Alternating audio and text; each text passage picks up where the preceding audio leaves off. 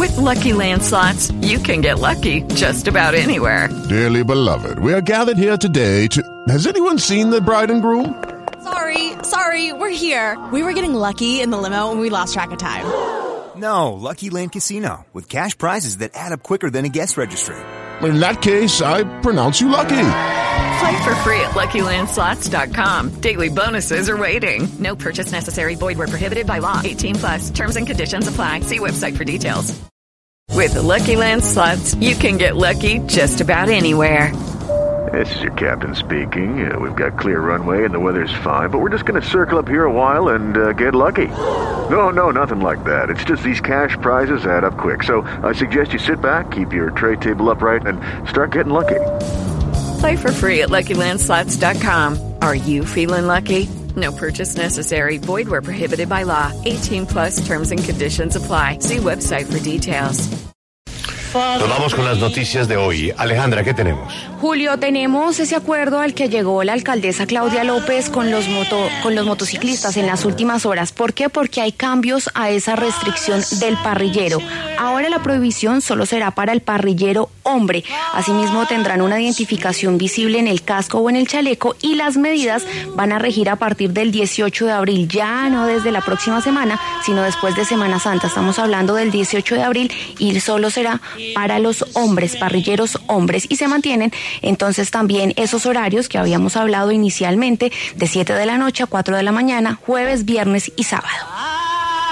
Ahí sí quedó más perdido. Voy al numeral. No entiendo.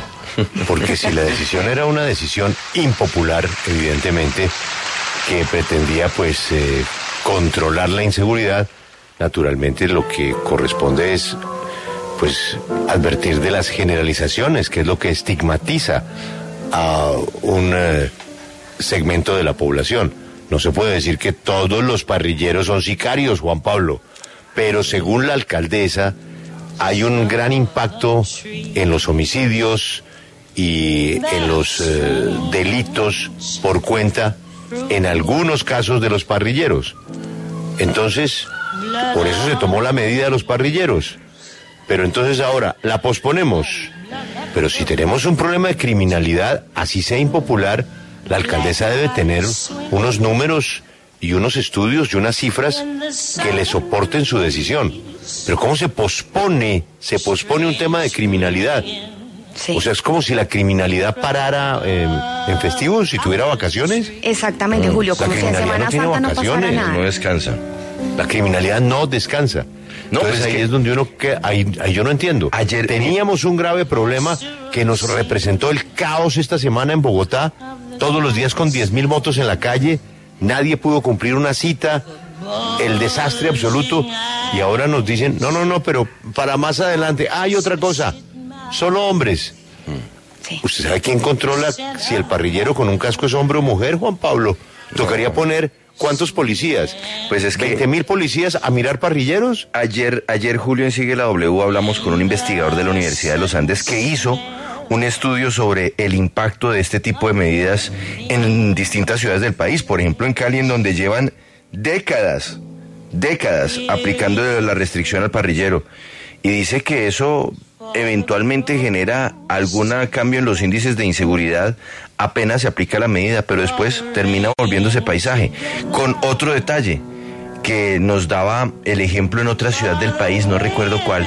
Nos decía, mire, en esta ciudad determinaron un horario, entonces era de tal hora de la mañana a tal hora de la noche. Pues simplemente la delincuencia se ajusta a las otras horas. Y entonces cuando no está la restricción, ahí es cuando está atacando.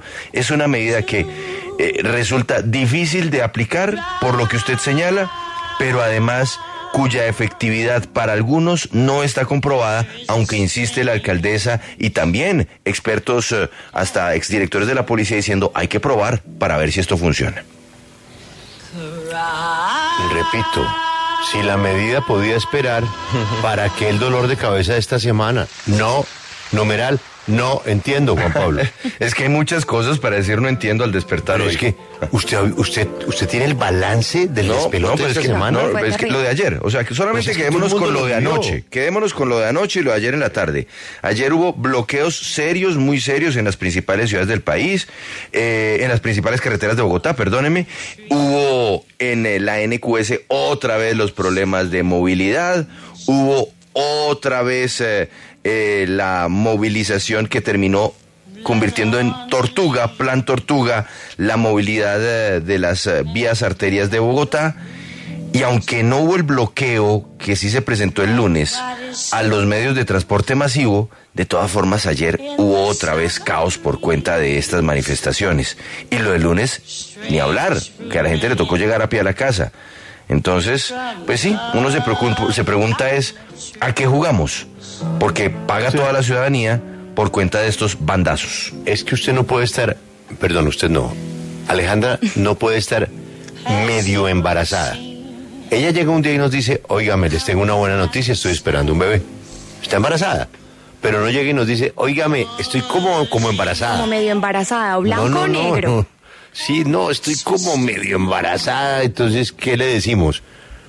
Que es que, que- que- que le vamos a, a acompañar en sus medias náuseas que va a sufrir, en sus mareos y en la situación difícil que le puede representar ese medio embarazo.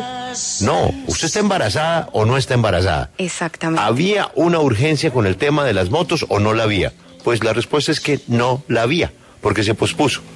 Y lo del parrillero, mujer, Juan Pablo, imagínese. No, no, no, usted, pues es que con casco qué. Un policía ahora, ¿cuántos policías para cuántas motos?